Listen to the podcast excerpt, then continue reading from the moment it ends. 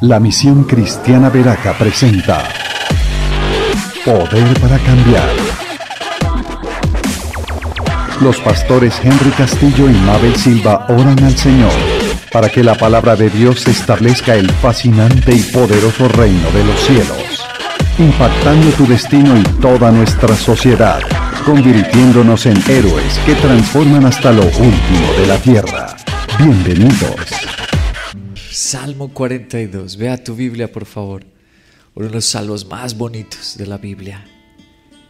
Es tierno este salmo. Salmo 42 dice, cual siervo jadeante en busca del agua. Así te busca, oh Dios, todo mi ser. Tengo sed de Dios, del Dios de la vida. ¿Cuándo podré presentarme ante Dios? Mis lágrimas son mi pan de día y de noche Mientras me echan en cara a todas horas, ¿dónde está tu Dios? Recuerdo esto y me deshago en llanto. Yo solía ir con la multitud y conducirla a la casa de Dios. Entre voces de alegría y acciones de gracias, hacíamos gran celebración. ¿Por qué voy a inquietarme? ¿Por qué me voy a angustiar? En Dios pondré mi esperanza y todavía lo alabaré. Él es mi Salvador y mi Dios. Me siento sumamente angustiado. Por eso, mi Dios, Pienso en ti desde la tierra del Jordán, desde las alturas del Hermón, desde el monte Misar. Un abismo llama a otro abismo en el rugir de tus cascadas. Todas tus ondas y tus olas se han precipitado sobre mí. Esta es la oración al Dios de mi vida. Que de día el Señor mande su amor y de noche su canto me acompañe. Y le digo a Dios, a mi roca, ¿por qué me has olvidado? ¿Por qué debo andar de luto y oprimido por el enemigo? Mortal agonía me penetra hasta los huesos ante la burla de mis adversarios, mientras me echan en cara a todas horas, ¿dónde está tu Dios? ¿Por qué voy a inquietarme? ¿Por qué me voy a angustiar? En Dios pondré mi esperanza y todavía lo alabaré. Él es mi Salvador y mi Dios. El título de este salmo que me encanta, eh, le he puesto El alivio de un grito el alivio de un grito. ¿Por qué? Inspirado en el verso 1 que dice, cual siervo jadeante en busca de agua. ¿Sabes que es la única vez en toda la Biblia que se usa esta palabra jadear? El hebreo es arak. Y además de jadear significa clamar y bramar. En unas versiones antiguas dice como el siervo brama por las aguas. Aquí se tradujo jadear. La palabra es arak Interesante, interesante. La única vez en la Biblia. Así que no puedo buscarla en otras partes de la Biblia, pero hay una que los hebreos usan similar. Hasta suena similar y su significado es similar. Es una palabra paralela. Es la palabra sac. T-S-A-A-C. Sac. Esa palabra significa dar un grito desgarrador. Cuando ya no podía más, ¿qué hace? Como ese animalito. Qué comparación tan preciosa. Qué tierna. Cómo captura mi atención y mi corazón y mi amor. Cuando Dios usa los ejemplos de la naturaleza. Porque en la naturaleza vemos la mano de Dios, la ternura, la perfección, la grandeza de Dios. Y usa a este animalito como un siervo. Dice, gritar. Y es lo que hizo. Así grito por Dios cuando estoy en dificultad. Dice el verso 2, tengo sed de Dios, del Dios de la vida. Cuando presentarme ante Dios. Y el 3, mis lágrimas son mi pan día y noche, mientras me echan en cara a todas horas, ¿dónde está tu Dios? La situación está difícil, lo describe como algo muy difícil, y la solución que Dios les reveló y quedó escrita en este salmo fue dar el grito, el grito hacia Dios. La primera vez que tal vez se usa la palabra sac del hebreo es en Génesis, acompáñame el capítulo 4, verso 10. Dice, ¿qué has hecho? exclamó el Señor, desde la tierra la sangre de tu hermano reclama justicia. Qué interesante aquí cómo se usa la palabra sac. Tal vez la primera vez que se usa. Y es refiriéndose a la muerte de un inocente. Increíble cuando damos un grito, ¿no? Increíble cuando clamamos a nuestro Señor. Dice el Salmo 42 que hay un problema cuando nosotros esperamos en los hombres. Versículo 3 dice, me echan en cara a todas horas dónde está tu Dios. Y el versículo 10 vuelve a decirlo. Dice, ante la burla de mis adversarios me echan la en cara dónde está tu Dios. Si te das cuenta lo que pasa cuando uno espera en los hombres, es una equivocación. Cuando nuestro grito no es a Dios, si lo empezamos a gritar a los padres, los padres a los hijos, las esposas a gritar a su esposo, el esposo a gritar a su esposa, cometemos un error.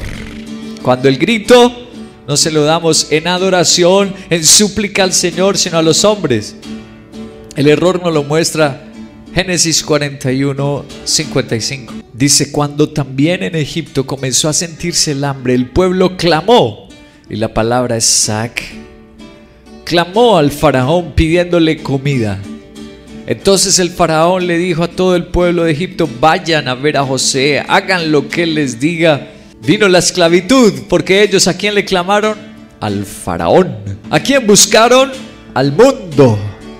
Y entonces llegó el hambre, llegó la necesidad. Es un grave error buscar en el hombre.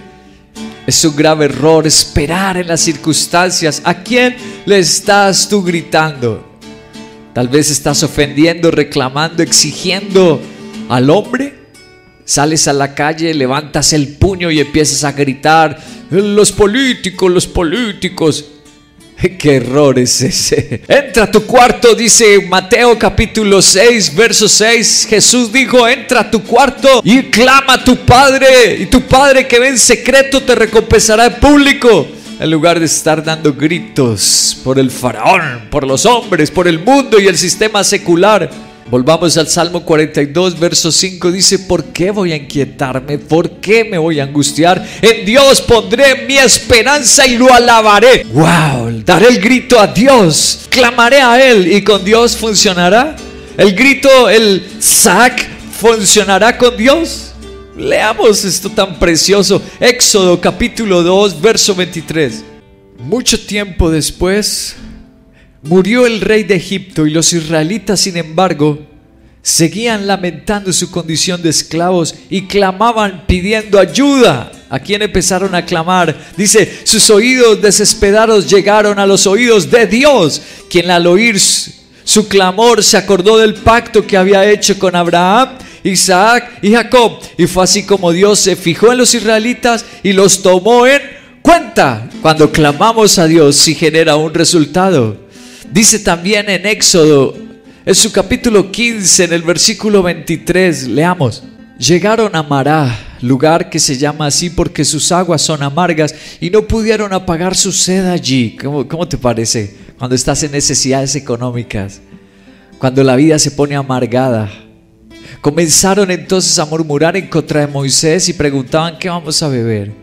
Pero Moisés, mira lo que hizo, verso 25, Moisés clamó, la palabra es sac.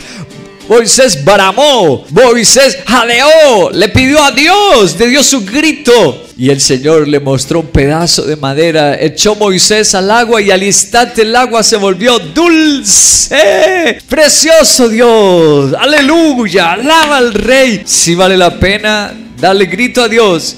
Es el grito del alivio. Aleluya. Otro texto, Job capítulo 35, verso 12. Si Dios no responde al clamor de la gente es por la ignorancia de los malvados. Dios no escucha sus vanas peticiones, el Todopoderoso no presta atención, aun cuando digas que no puedes verlo, tu caso está delante de Dios y debes aguardarlo. Tú dices que Dios no se enoja ni castiga y que no se da cuenta de tanta maldad, pero tú abres la boca y dices tonterías, hablas mucho y no sabes lo que dices. Cuando hay arrogancia, dice la Biblia, es un problema porque Dios no escucha. Es un problema porque Dios no responde. Él sí está al tanto de cada situación. Él sí conoce la maldad y la injusticia. Dios sí escucha el sac, el clamor. El impedimento para Dios obrar cuando ve nosotros orgullo hablando tonterías, soberbia. Terminamos Salmo 42, verso 8, dice, esta es la oración de mi vida, que de día el Señor mande su amor y de noche su canto me acompañe. Así termina, eh, terminamos este precioso salmo diciendo que sí funciona cantar y Dios al que grita si le manda su amor. En la noche nos consuela, nos conforta. En la mañana nos abre puertas nuevas y nos anima. Y la última palabra que usa el Sac es la profecía de Isaías en su capítulo 65, en el versículo 14. Dice, mis siervos cantarán con alegría de corazón, pero ustedes, los que se apartan de Dios, clamarán con corazón angustiado y gemirán con un espíritu quebrantado. Mira tan precioso lo que dice la Biblia. Los hijos de Dios terminaremos cantándole al Señor.